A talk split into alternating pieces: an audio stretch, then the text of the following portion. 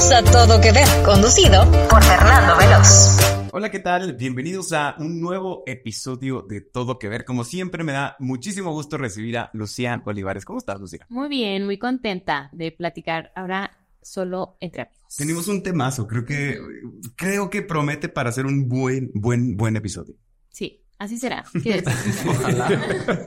De este lado también le doy la bienvenida a Oscar Manuel. ¿Cómo estás, Oscar? Hola, hola, Fer, muy bien. Igual que Lucía, muy contento de estar aquí.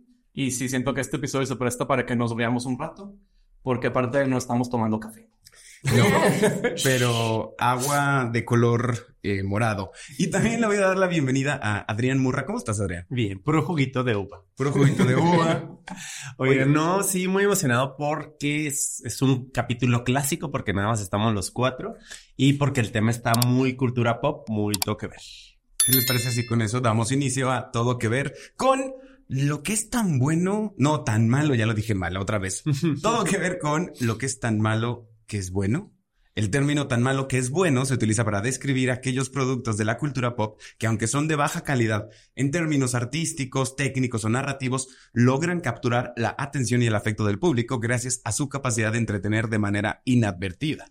Estos productos suelen ser extravagantes, ridículos o incluso absurdos y pueden incluir películas, programas de televisión, canciones, videojuegos o cualquier otro medio de entretenimiento popular.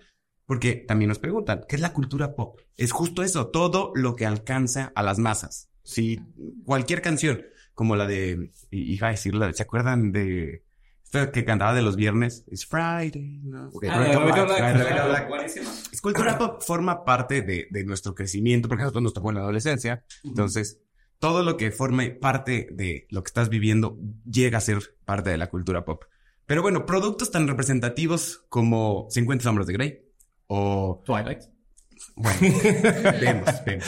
La saga de películas Sharknado o series como Salvados por la Campana o la de los Power Rangers. Elite. Elite. Todos estos pueden ser objeto de burla o crítica ante el público general, pero también tienen muchos fans. Entonces, vamos a definir qué es lo malo o no, yo creo que no vamos a llegar a una definición de por qué es tan malo que es bueno ni al revés, sino voy a empezar con Lucía. ¿Tú qué pensaste cuando te dijimos, todo que ver de lo que es tan malo que es bueno? Fíjate que justo en esto que dices de las masas, ¿no? Creo que un producto que le guste a mucha gente es muy probable que no esté tan bien hecho. No es por decir que la mayoría de la gente es ignorante e inculta, pero, pero creo que sí hay un punto ahí. O sea, como entre mayor alcance tenga, es posible que sea más, o sea, como más um, de mayor comprensión que, que requiera tal vez sí un poquito de menos eh, capacidad intelectual y que por eso funciona muy bien. Y creo que la música, o sea, cuando criticamos tal vez el reggaetón o las canciones que se convierten en un hitazo y dices, ¿cómo puede ser que todo el mundo esté cantando esa canción? ¿O cómo puede ser que todo el mundo esté viendo esto? Tiene que ver con que abarca más, ¿no? Uh -huh. O sea, llega a más personas y pues la gente es lo que la que hace poderoso cualquier cosa, ¿no? Una serie, una película, eh, la música que creo que es lo más fácil que, que pegue y que todo el mundo esté replicando. Entonces, sí, creo que cuando algo puede ser no tan bueno o no de tanta calidad, es más, o sea, creo que esta la podemos ver con, con la ropa, ¿no? O sea, Exacto. que puede decir, no es de muy buena calidad, pero mucha gente la trae. ¿Por qué? Porque a lo mejor como se dice, da el gatazo, está, es como la moda, Más está accesible. bien que lo traigas, uh -huh. o sea, nadie te va a juzgar porque todo el mundo la trae, eh, está, eh, sí, es más económico y es justo como eso, para la... Es la tan masa. malo que es bueno. Ajá. Justo creo que el término ahí era accesible. O sea, como puede llegar a más personas, uh -huh. es más fácil que Ahora Maluma dice que la gente cantando corridos cuando antes todo el mundo estaba en el reggaetón, pero bueno, Adrián, ¿qué fue lo primero que pensaste? Fíjate que no lo había visto desde el punto de vista que lo ve Lucía, o sea, pero creo que sí tienes un punto en el que si algo abarca más públicos, o sea, si es algo que no tiene esa especificidad de una voz o de una idea como artística, pues probablemente no lo veamos o la crítica especializada a lo mejor lo subestime un poco porque va a decir, pues es para todos, ¿no? Uh -huh. Yo lo vi más bien como eh, tan malo que es bueno, este, a mí se me hace que es como tan tan falso como el placer culposo, porque si decimos si te da placer, entonces ¿por qué es malo? ¿No? O sea, ¿por qué te daría Bueno, culpa? Bueno. Yo creo que hablando de, de cultura popular, como lo acabas de decir, eh, la calidad es algo muy subjetivo.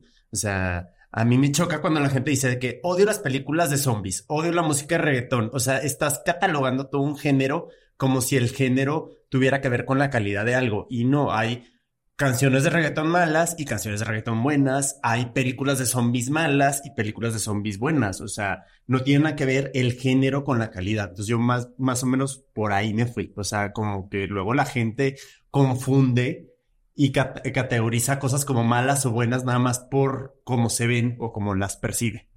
Oscar. Fíjate que yo cuando definimos el tema del episodio me fui más por el lado pues más personal de, de qué es lo que yo disfruto, que sé que no es algo que sea bueno. Que- y la lista que hice es enorme. Todo. Todo, pero, o sea, películas, músicas, Mis series, decisiones. libros, Libros. todo, o sea, pero creo, o sea, como que lo tomé más por el lado emocional, que dije, híjole, sí cosas que sé que son malísimas, que todo el mundo las odia, pero algo tiene que, disfruto de verlas mucho desde que era niño, me, me acuerdo mucho de la película de Batman y Robin, que, uy, todo el mundo la odia, y cómo es posible, la al día de hoy la veo, me quedo dos veces al año mínimo, este, Pero entonces- más por la edad, ¿eh? por cuando nos tocó, que era de mm, Robin. Pero- Creo. Y, y, y yo era venenosa. Bat- no, eh, Batichica y era venenosa, o sea, no, sí estaba mala. Pero- Malísima. O sea, sí, sí es mala, sí, sé con- tampoco estoy pendejo. Pero, pero la disfruto mucho. Igual me pasa mucho con el cine del terror. O sea, es que la mayoría de los películas de terror, bueno, son muy malas. Pero de repente digo, ay, se me antoja ver Annabelle 4. O sea, Sí, sí, sí. entonces como que ya me puse a pensar de, bueno, ¿por qué, ¿por qué hay cosas que me llaman aunque sé que no van a ser buenas?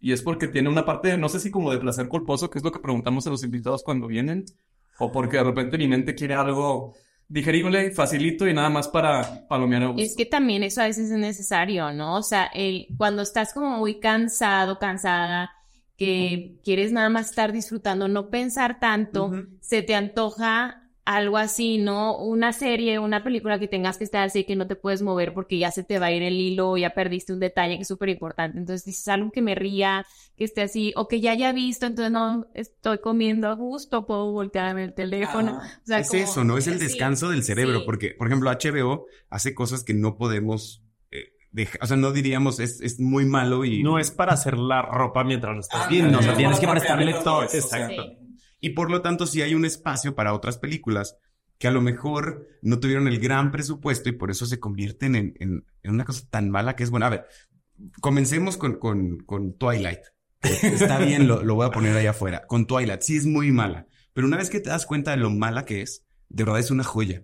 O sea, como pensar en, en estos de vampiros que no les puede dar el sol porque brillaban como diamante. Es, es- es fabuloso. O sea, no, la cantidad de chistes, de memes que genera, o sea, y sí, o sea, la, la ves y te ríes nada más por todo lo que se generó de Y creo que hay una, como una habilidad especial para hacer un producto tan malo que es bueno. O sea, Twilight, si quien lo hubiera hecho, quien lo hubiera dirigido, quien lo hubiera escrito, o quien lo hubiera creado, se lo hubiera tomado en serio y no hubiera puesto una bebé que parece CGI y que da más miedo y que se supone que se enamora el hombre lobo de ella y es ese tipo de cosas que no puedes no hacerlos un meme.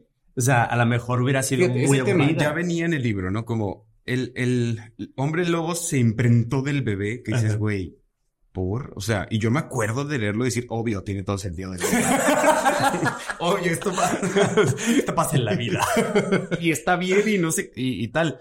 Ya, ya después que lo vuelves a ver dices, güey, esto es una burla. O sea, ¿de quién se están burlando? Ándale, pero ya después, pero fíjate que siento que ahorita, digo, ahora que mencionan lo de los memes, creo que ya todos los creadores tienen esta, esta forma de, o sea, o piensan Mm, el momento viral. que, ajá, Exacto. ¿qué, qué agrego para que se haga viral? No sé si existe un, un verbo que sea como memeable, o Ah, sea, sí, sí, sí. ¿Sí? O sea, buscar algo que digas, bueno, esto la gente lo puede tomar como chiste, lo puede replicar y es que funciona y es la ma- ma- mejor forma de hacer publicidad ahora. Gratis aparte. Entonces incluirle algo así que ni al caso para que, pues, que, que genere esa efervescencia. Pero entonces quiero intentar que, o que intentemos más bien definir cuál sería el término de calidad. O sea, una, para que una película sea de calidad, ¿tiene que ganar un Oscar? ¿O tiene que ganar un premio en algún lugar? ¿O tiene que algo? Es que es subjetivo. O, sea, yo creo que la calidad sí es subjetiva. Por ejemplo, voy a poner un ejemplo. eh, House of Cards es una serie que yo creo que engañó a la gente. Netflix hizo un producto muy, muy bien dirigido que se ve súper bonito, que se parece mucho a todas las series de HBO de los 90 y de principios de los 2000 que tenían todos los semis tipo hay un antihéroe que es el protagonista pero está escrita con las patas. Perdón, pero una novela de Televisa le echaron más cabeza. Mi serie favorita. Aquí vamos a Tiene cero. Bueno, a mí no se me hace que sea de calidad. para Kevin Spacey. Pero para House of Cards. pero sí, sí siento que, o sea, aparenta ser un producto de calidad. O a lo mejor, en, y, y es más a favor de mi punto. Siento que la calidad es subjetiva. Para mí se me hace pésima y la veía y en verdad me ponía de genio y decía. Ahora, también otro, otra cosa que me gusta pensar fue películas que son mega taquilleras, carísimas, tipo la franquicia de Transformers que lleva no sé cuántas películas. Rápido y furioso. son pésimas. Pero les va súper bien y a la gente les encanta y por eso siguen sacando una cada. Rápido y, fur y furioso le empezó a ir bien hasta que aceptó que, o sea, ajá. que vamos a ser tan malas que es bueno. O sea, ya están en el espacio y ya. o sea, cuando ya. una tren de su propio mame y les ha muy bien. Pero no empezó por ahí. O sea, justo cuando tú estás haciendo, vamos a suponer, estamos haciendo nuestra película, no vamos a decir, vamos a hacer una basura tan basura que se va a convertir en un himno y le van a dar un Oscar. Pero eso no va a pasar. Sí, creo que es dependiendo de cómo hagas las cosas. O sea, yo, yo sí creo que hay parámetros de calidad como lo eh, debe existir, lo existen todo, ¿no? O sea, bueno, eh, si tú grabas, ahí, tú puedes revisar, el audio tiene calidad. Si tú vas a, grabar, a tomar una foto, esa fotografía es de calidad. Si tú vas a producir eh, termos, sabes si es de calidad o no. O sea, como las personas, los críticos de cine saben desde cómo está escrita, o sea, que tenga como un guion coherente, que no se salten unas cosas de otras, que los personajes no de repente uno fumaba y luego ya no fuma, o sea, como que tenga toda esta justificación y aparte, o sea, todo lo técnico, eh, y términos técnicos. Pero creo que también el, el factor es luego ¿Por qué lo estás diciendo? Como por este arte, yo quiero hacer un producto artístico que tenga esta propuesta, hablar de este tema, bla, bla, bla, tomas increíbles, o luego quiero hacer dinero, porque luego muchas veces por hacer dinero, entonces lo, que lo, lo hago más para la perrada, o sea, para que más gente venga y lo vea. Sí.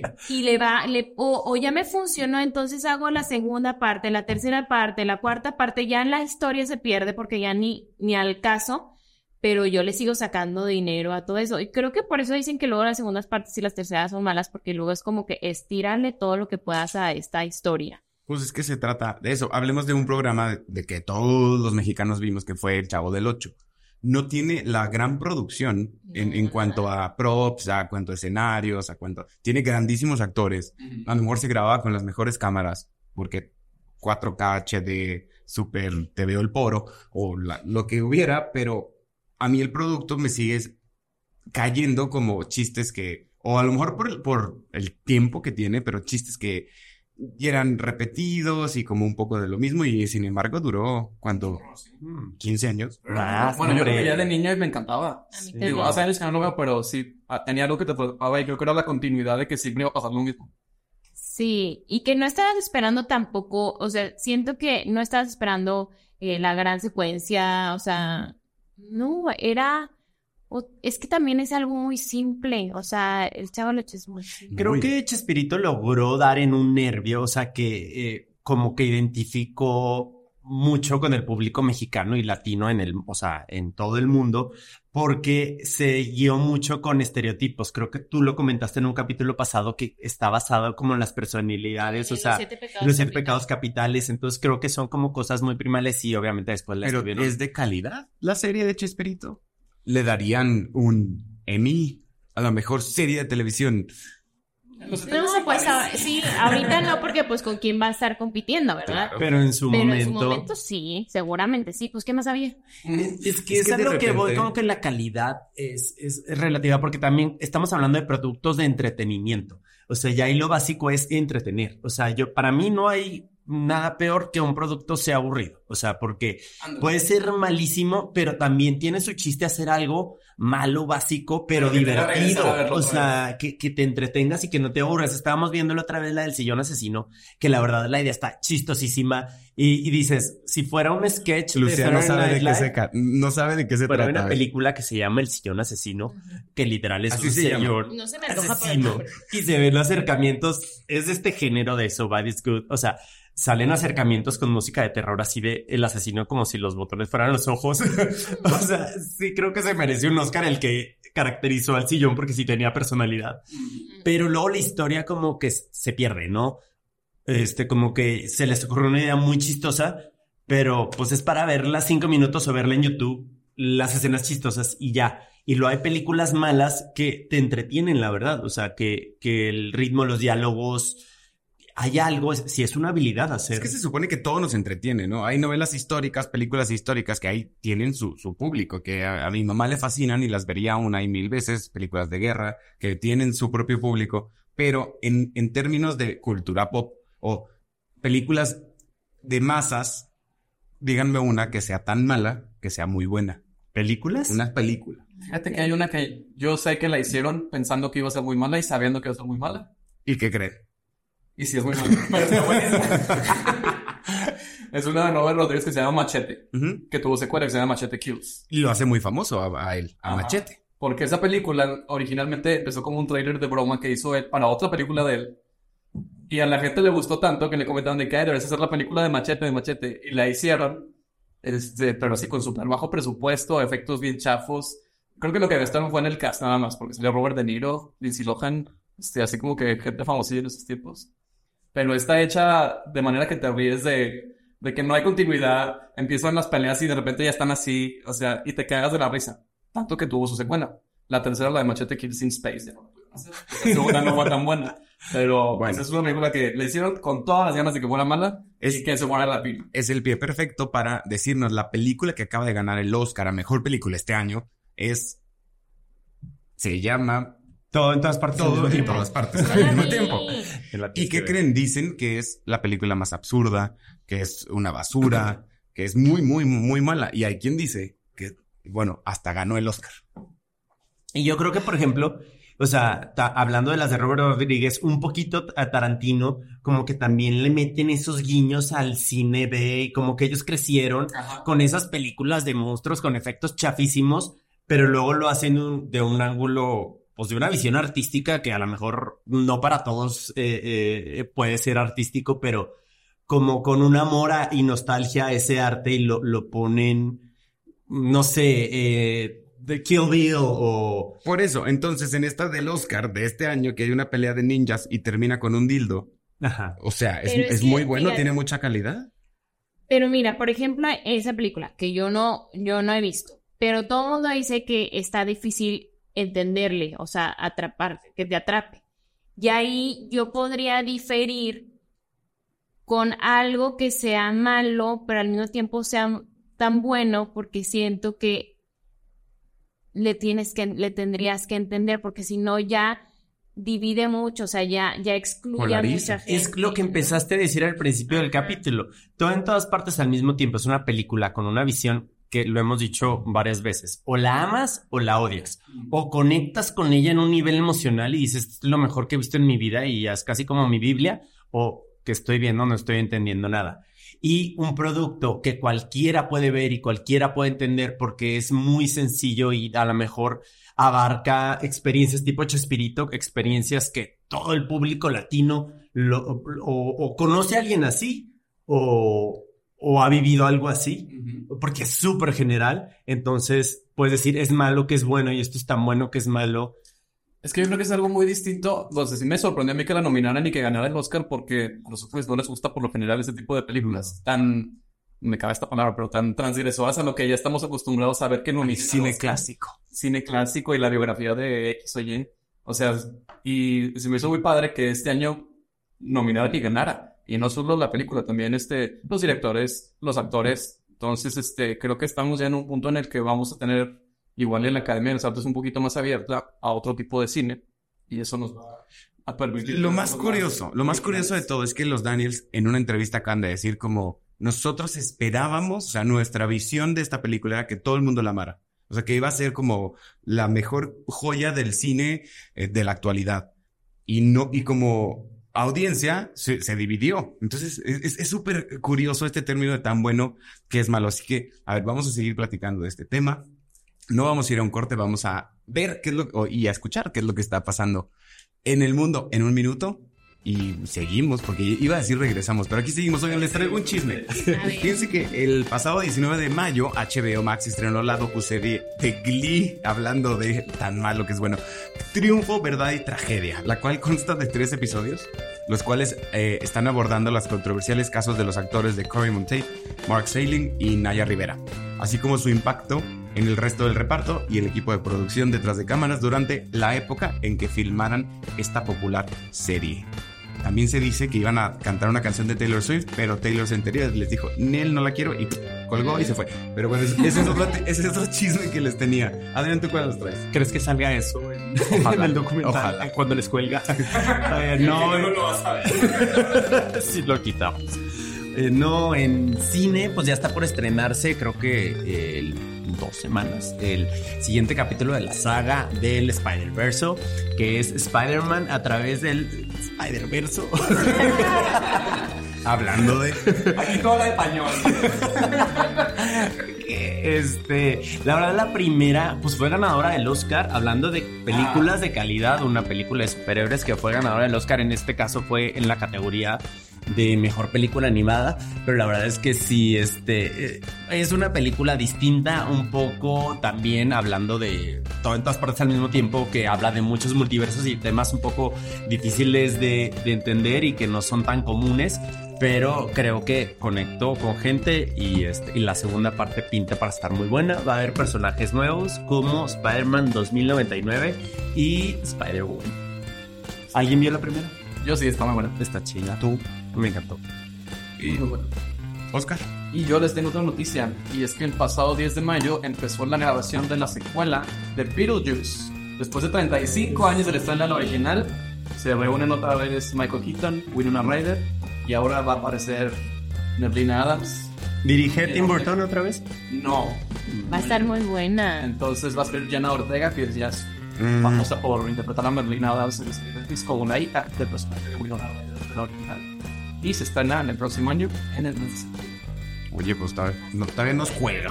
Sí, va, falta mucho. Pues estamos de regreso en todo que ver. Estamos hablando de todo que ver con lo que es tan malo que es bueno. Y yo les estaba platicando de un poco de las películas, de las series, de la música. Y justo en, cuando veníamos hacia acá para grabar, veníamos escuchando una canción. Y me dice Adrián, en la música creo que deberíamos hablar un poco más de tan malo que es bueno. Y no voy a decir a mis Rake porque son muy buenos y han ganado todos los Latin Grammys y eso ya los hace muy buenos. Tiene muy buena voz. la Y- y o canta sea, muy podrán no gustarte, pero... ¿Rake? Sí. Sí, sí, Suena- son buenos. buena voz. Somos tres. Sí, son buenos. No, no es cierto. Pero, oye, no, no, pero también, o sea, decía, a ver, puede haber artistas que nos encanten, ¿no? Que, que diga, eh, me gusta mucho Anaí, pero sé que no va, no, no tiene, Sí canta bonito. Sí, pero sola no llena. No tiene el, el, el, el- es que no, no, tampoco puedo decir la calidad porque la tiene. Entonces, ¿qué Es es? que muchas veces es cosa de prestigio también, ¿no? Y si una persona, eh, tipo, no sé, Anaí empezó en telenovelas y no ha tenido un gran éxito más que Sálvame, o, o sea, un éxito así grande, pues también. Está muy buena esa pregunta, ¿eh? O sea, ¿qué, qué requiere alguien para ser exitoso, o sea, en la industria musical? Sí, para Porque, no ser tomado en serio. ¿no? ajá, porque dices, Anaí, yo siento que no la armaría sola. Como que ya lo he intentado y no ha funcionado. Pero ¿qué tal Yuridia? Que a lo mejor, y dices, ella sí, y a lo mejor en cuestión de personalidad Yuridia no tiene. O sea, pero tiene un voz Ándale que nos va a vetar y nos va a dejar de hablar, ¿eh? No, o sea, Un sí, saludo para sí Es, es está broma, es fuerte. broma. Tengo que es esa Está, está como muy interesante. A mí me llama mucho la atención. ¿Cómo se llama el hijo de Lupita D'Alessio? Este, Ernesto. Ernesto D'Alessio. Tiene una voz súper bonita. Y él como que no, no, nunca pegó, no fue hasta diputado. O sea, como... Sí, o sea... No, O sea, y él tiene una voz muy padre y participaba en muchos concursos cuando estaban los concursos de Operación Triunfo, Sí. así, y no, nunca nada. Esta chava también. ay, Mentiras, el musical, la obra más exitosa de México, llega a la ciudad de Torreón con la participación especial de María León y Yair. 17 de octubre, Teatro Nazas. Venta de boletos en newticket.mx y puntos de venta autorizados. Bueno, la que gana la academia también, Miriam, tiene una vo- voz muy padre y jamás le he visto que... que- na- creo que volvió hace poco y de tal. Canta muy padre, pero ¿por qué no nos está llenando? No tendrá los escritores correctos, no tendrá... Es que en la música son muchos factores, ¿no? la gente, o sea, no es. No es solo tener voz, es mucho personalidad, porque como artista... pluma que no tengan ahí. Por ejemplo... Personalidad, supongo, pero bueno, lo vieron en la entrevista de Jimmy Kimmel. Pero es que es, creo que es que se sienta la gente identificado, ¿no? Espinosa Paz, oye, escribe muy bien. Y Cristian. Nodal, Y llena, Cristian llena. claro, y seguirá llenando, conecta con la gente. Belinda, o sea, sigue cantando el sapito que fue hace, la sacó hace veintitantos. O sea, y, y sigue siendo, o sea, sigue estando presente. Ya no ha sacado ninguna otra canción nueva que no sea en colaboración con alguien y sea así como que algo súper esporádico. Juan Magán. Pero ahí está, ¿no? Azules. Los Ángeles. Es que yo creo que como, como, y volvemos al mismo punto, entre a más gente le gusta, más calidad va a tener, sobre todo en la música. Es que también en la música yo siento que una cosa es el artista como producto y otra cosa es la música que está. Porque- Yo creo, yo lo veo al revés que tú. Tú dices que en entre más Paola. gente le gusta, más calidades. Más calidad va a tener y más respeto va a tener. Yo creo que al revés, en la música hay mucho esnovismo y hay mucho de que si ya es mainstream, ya no me gusta. Eso pasaba antes, ya casi no pasa, ¿eh? Entonces ya es, es muy raro. Eso nos pasó en la adolescencia. ¿Se acuerdan de, ¿te gusta Good Charlotte? Ay, a mí no, porque ya todo el mundo lo escucha. Ya no lo he vuelto a escuchar con música. No me ha pasado una, no sé, Eso usted. pasa con los rockeros. O sea, como que con Sí, en ciertos géneros, sí. Ándale, es que si hay ciertos géneros, o sea, si tú le preguntas a alguien que es como muy intelectual y demás, ¿qué escuchas? Ya, yo ya me preparo así a no entender y no conocer a nadie que me vaya a decir. A mí dime Ana Paola, Cristian Castro, Luis Miguel. Pues lo que está en la radio, es Sí, lo que está vendiendo. Pues dinero otra vez. Volvamos a los libros. La clásica pregunta, ¿qué estás leyendo? Dostoyevsky, ay, me enamoro. No, güey, al revés. O sea, es como, mm, ¿por qué estás leyendo eso? O sea, creo Nos que, va a matar. Sí, sí, sí, pero sí. o sea, ¿por qué no estás leyendo uh, el libro nuevo de Jordi? Que todo el mundo lo está leyendo. No, no es, es broma. ¿Qué huele? ¿Qué huele con? Malísimo. Ahí por la época del sapito, más o menos. Pero, pero entienden a dónde quiero llegar. Yo, yo creo que ya hemos pasado eso- ese brinco de ¿te gusta a ti? Pues qué raro, porque a mí creo. Así que el tema del esnovismo también como que juega un papel importante porque también como que sientes padre decir de que no, mira, escucha algo mucho superior a lo que tú escucharías. Ajá. ¿Cómo qué? Sea, ¿Qué habría? O sea, quieres marcar una diferencia Ajá. al decir algo. O sea, a lo mejor si te preguntan, ¿qué te gusta leer o qué te gusta escuchar? Y, híjole, más es en una entrevista, como que tienes que sacar así el Algo libro así más más, wow, así, el- sí, no vas a decir lo que venías escuchando en el camino. La Biblia, dijo Peña Nieto. Qué, qué común, ¿no? O sea, sí, no dijo, o sea, no lo distingue del resto. Así somos. Y luego ligamos a nuestra personalidad, nuestros gustos, que no tienen nada que ver, ¿no? O sea, una cosa es lo que te gusta y otra cosa es la persona que seas. Pero sí es cierto, en una entrevista o en donde sea que vas a poner mi tal favorito, como que dices, va a decir algo en mí. Ajá. No necesariamente, ¿te gusta o no te gusta? Pues Sí, ni modo, que no voy a poner a las jeans. Voy a poner a Paulina Rubio. Las jeans, por ejemplo, tampoco creo que podrían ser así como decir, wow, es la, la mejor banda que ha existido de todos los tiempos.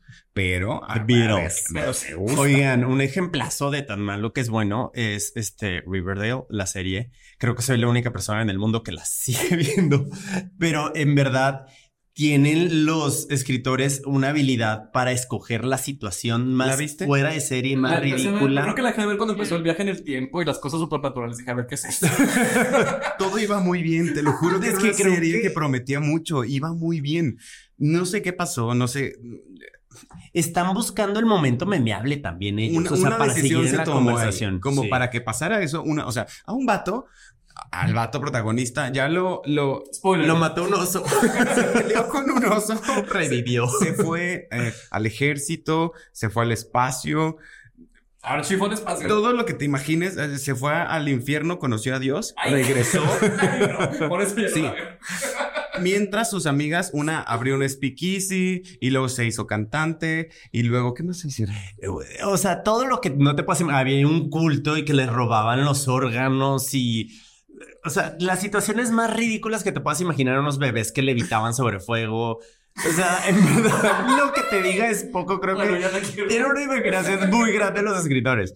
Y este, creo que, por ejemplo, muchas series, sobre todo teens y de misterio, iban por ahí, tipo Pretty Little Liars. O sea, como que era mucho de que vamos a ser ridículos y la hermana gemela. creo. Pero dentro de lo. Ajá, dentro de lo. una cajita, o sea, Ajá. acá no te salgas. Y acá fue, la caja no existe. O sea, acá es, la verdad, piensa en lo más ridículo que, que pueda pasar y es de que no, eso no es tan Yo ridículo. creo que está bien eso, pero también siento que eso lo tienes que dejar establecido desde el principio, porque yo me que vi una temporada o dos Está normal. y estaba todo normal. O sea, ya que cambies el tono y las posibilidades tan rápido es como que, ah, cabrón, o sea, igual y Ah, de la... de Entonces, seguidores. y aparte, regresa de ello. Lo logran, güey. O sea, se- lo hacen muy bien. Pero O sea, ya, ya era todo, no sé cómo le hacen, pero ya era todo el apocalipsis, ya no había más humanos en el mundo y de repente, ¡pum!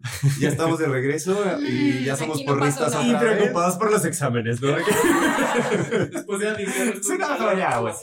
Otra también, Emily in Paris, la verdad, la protagonista es insufrible.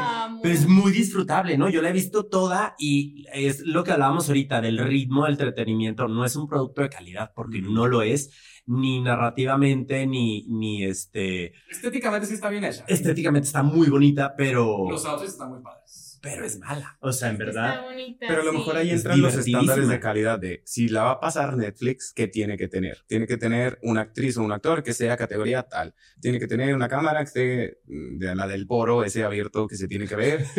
No, Gracias a Dios no la tenemos aquí. Gracias a Dios. Pero eh, ahí entran los estándares, o sea, y también como las plataformas nos están diciendo como si te gusta mucho esto, vete para acá. Si te gusta mucho tal, pues... Sí, oh. el algoritmo que Es que- están decidiendo Y hoy. aparte ya no nos alcanza, ya son ¿Y demasiadas. por qué ves las cosas tan bien, no? O sea, por ejemplo, Emily in Paris, ¿por, qué la ves igual como dices? Quiero ver la ropa que saca esta mujer. Quiero ver París, O sea, quiero, ándale, ver, quiero ver ajá, París, colores quiero ver bonitos. guapos, eso saber con cuál se queda. Oye, O sea, pero sí, bueno. da igual como si aprendes algo, si piensas o no piensas. ¿Sabías ¿sabes? que es el mismo eh, chavo detrás de Sex and the City? De Emily in Paris.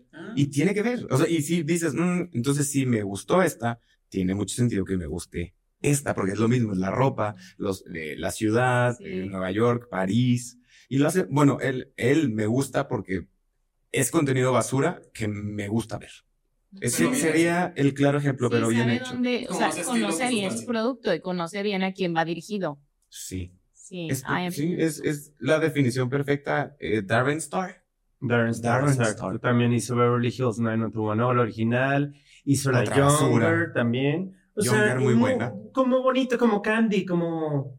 ¿Cómo Como- no voy a pensar? Como Candy, güey. Aparte Así son como... capítulos cortitos, entonces así Ujú. como que te la echas Es como para rápido. echarte las palomitas Ajá. y no pensar. Y Trending Topic rápido que ya viene. Eh, chin, porque soy pésimo sin mi Google.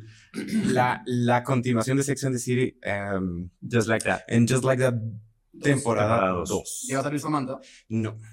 Pero sale otro personaje que no, no es que no sabemos dónde va Lucía, entonces no le podemos. Y a nadie le vamos a spoilear nada, pero es, es lo que les digo: es- este tipo de productos van a seguir, de productos, van a seguir vendiendo y van a seguir llegando. Rebelde fue una basura. Y venía de Argentina y luego nos la echaron y luego. Y ahí viene otra vez. ¿Y ustedes ¿Ya la vieron, ustedes vieron la, la que hicieron los chavitos de aquí? Sí, una basura. Horrible.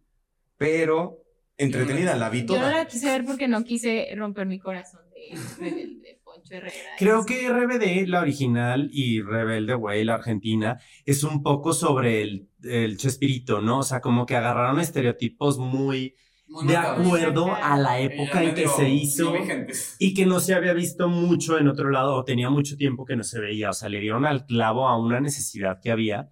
Y creo que eso es parte de lo ¿por qué? Representación. ¿Por qué no se repite? ¿Por qué vimos a, a Thalía hacer el mismo personaje 10 veces en 10 novelas? y porque la gente la seguía consumiendo. Porque nos encanta la misma historia. Entonces, ¿por qué no hubo más Rebelde 2, 3, 4, 5, 6, 7? RBD, perdón. Pero ¿por qué no ha habido Talía María del tal, tal? Pues ya fue Pues un momento en la historia, persona, ¿no? En Sí, todas sus novelas. Pero ya, o sea, fue un momento en la historia donde María del tal funcionó y donde Rebelde funcionó.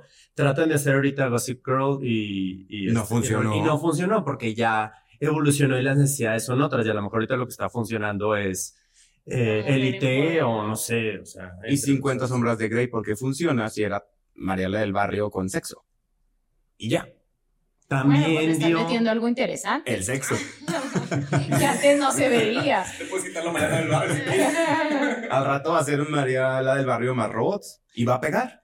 No, y también 50 sombras de Grey también dio en un nicho de eh, mujeres de cierta edad que querían Oye, leer fíjate. algo. No, déjame decirte una cosa, ¿eh? Yo escuché a muchas señoras, o sea, de, de 50, 60 años, que estaban fascinadas, o sea, que nunca en su vida habían agarrado un libro, porque ella hace el bingo y hacía el casino, pero, wow, o Sí, sea, extasiadas, ajá, con 50 sombras. Vieras, yo estoy picadísima con un libro, 50 sombras. La Anastasia. Pues claro que también te habla un poco como de esta, pues como esta frustración, ¿no? Y decir, aquí estoy leyendo y yo me excito y pues porque eso pasa cuando tú estás viendo, leyendo algo, o sea, lo sientes. ¿Vieron las películas o no? Yo vi la primera. Yo vi uno y dos. ¿Y es La- buena o no? Yo la primera. Ah, sí. O sea, la primera, como que, como que sí te digo, sí le agarraron el ritmo tipo Twilight de que es broma, o sea, vamos a hacerla divertida. ¿Sí crees? Yo Tenía no sentido del humor Pero la Es primera. que, ¿sabes qué? Yo siento que si los hubieran hecho más como conscientes de que está horrible el guion y que las personas no hablan así, o sea, si lo hubieran hecho así como que más por el lado de la comedia, de que ve la pendejada que voy a decir, hubiera estado mucho más divertida. Sí. Pero como la pobre chava, ¿cómo se llama esta chava? Dakota Johnson. Dakota Johnson. Lo hice todo así súper serio, de que, ay, amigos, hasta duele ver que que tiene estas líneas. Qué pobre, güey.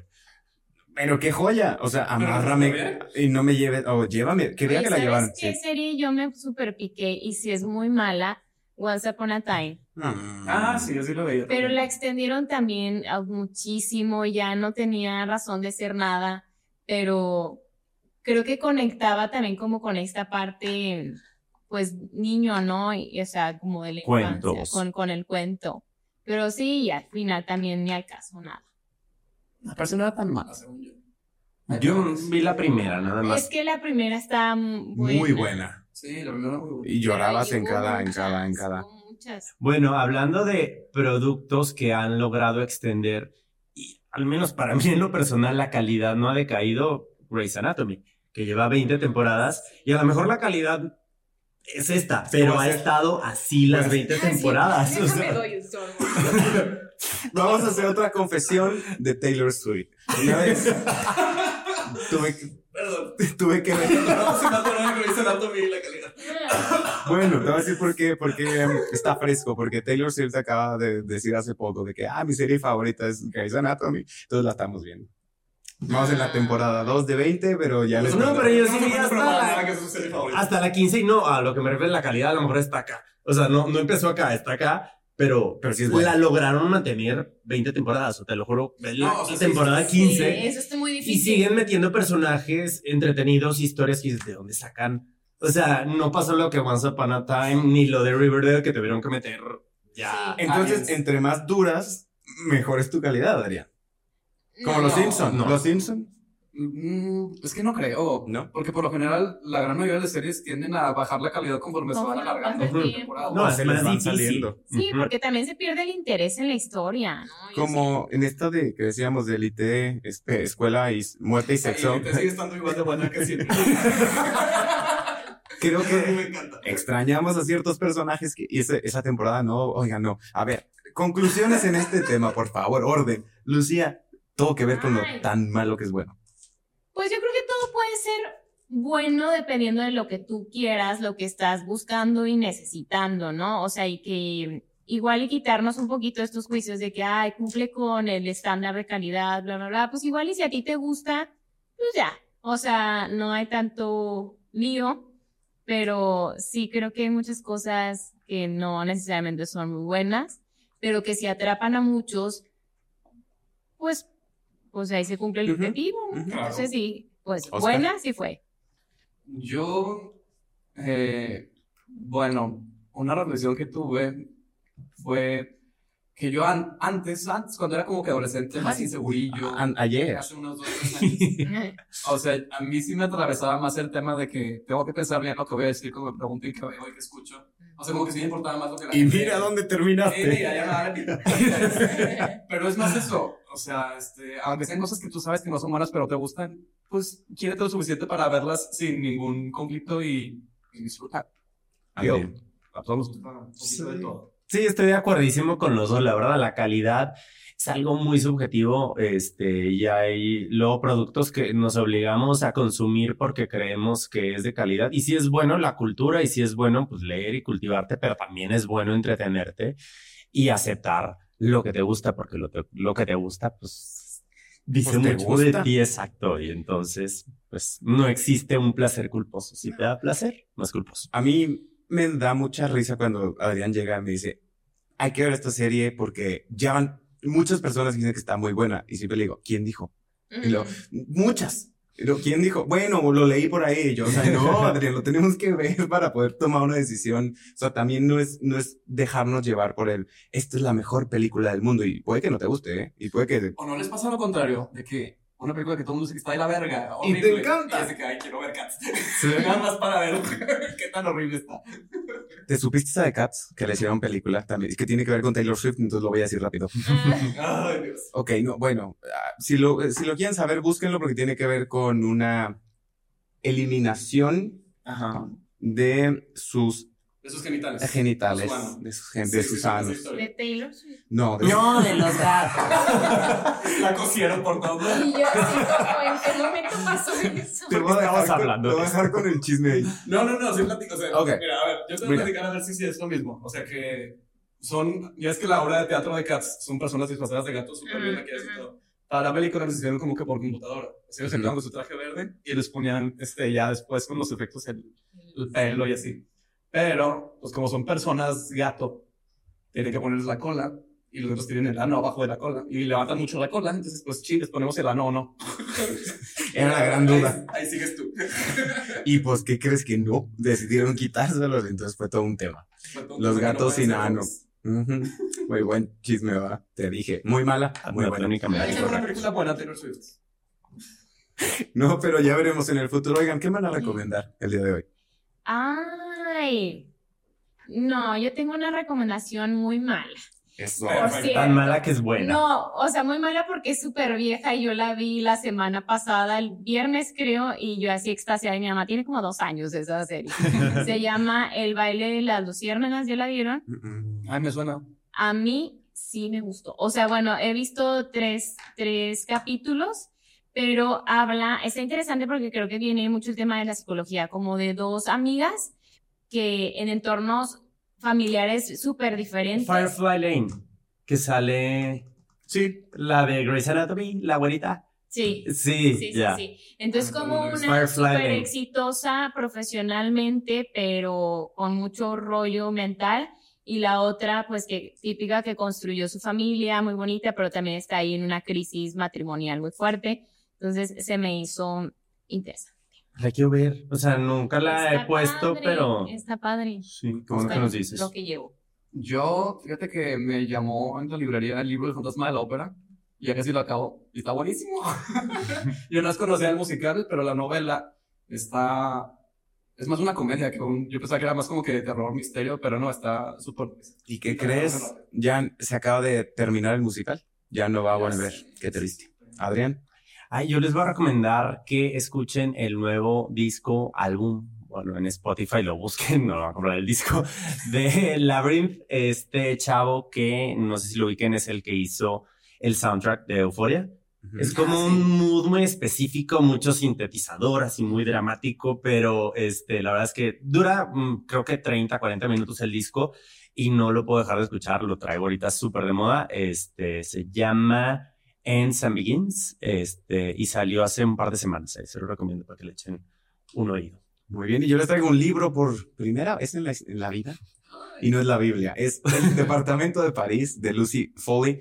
Este libro, yo lo había visto como recomendación de- del club de lectura de Reese Witherspoon. Y en algún punto Adrián lo compra en el aeropuerto y lo empiezo a leer. Y es tan malo, tan malo, pero te tiene picado como si fuera un juego de club. ¿Quién mató a quién y por qué? Y al final es un Scooby-Doo y hacen así. Ajá. Y está bueno. Entonces, si les gusta el, el misterio ficción thriller. adivinaste el asesino o? Whodunit. Sí, sí, Sí. sí, ¿Ya adivinaste? sí, sí, sí. Entonces no está muy bueno. Lo tienen que leer. Sí, o lo van a hacer serie seguramente. Oigan, muchísimas gracias una vez más por acompañarnos en este gran episodio de Todo Que Ver. Lucía, ¿cómo te encontramos en redes sociales? En arroba Oliva de Lucía. Oscar. A mí, Oscar Morra, en Instagram. Adrián. Estoy como arroba Adrián Murra en Instagram, en todos lados. Y yo soy Fernando Veloz y esto fue Todo Que Ver. Ojalá que no digan que Todo Que Ver es muy malo, que, que es bueno. Que es bueno.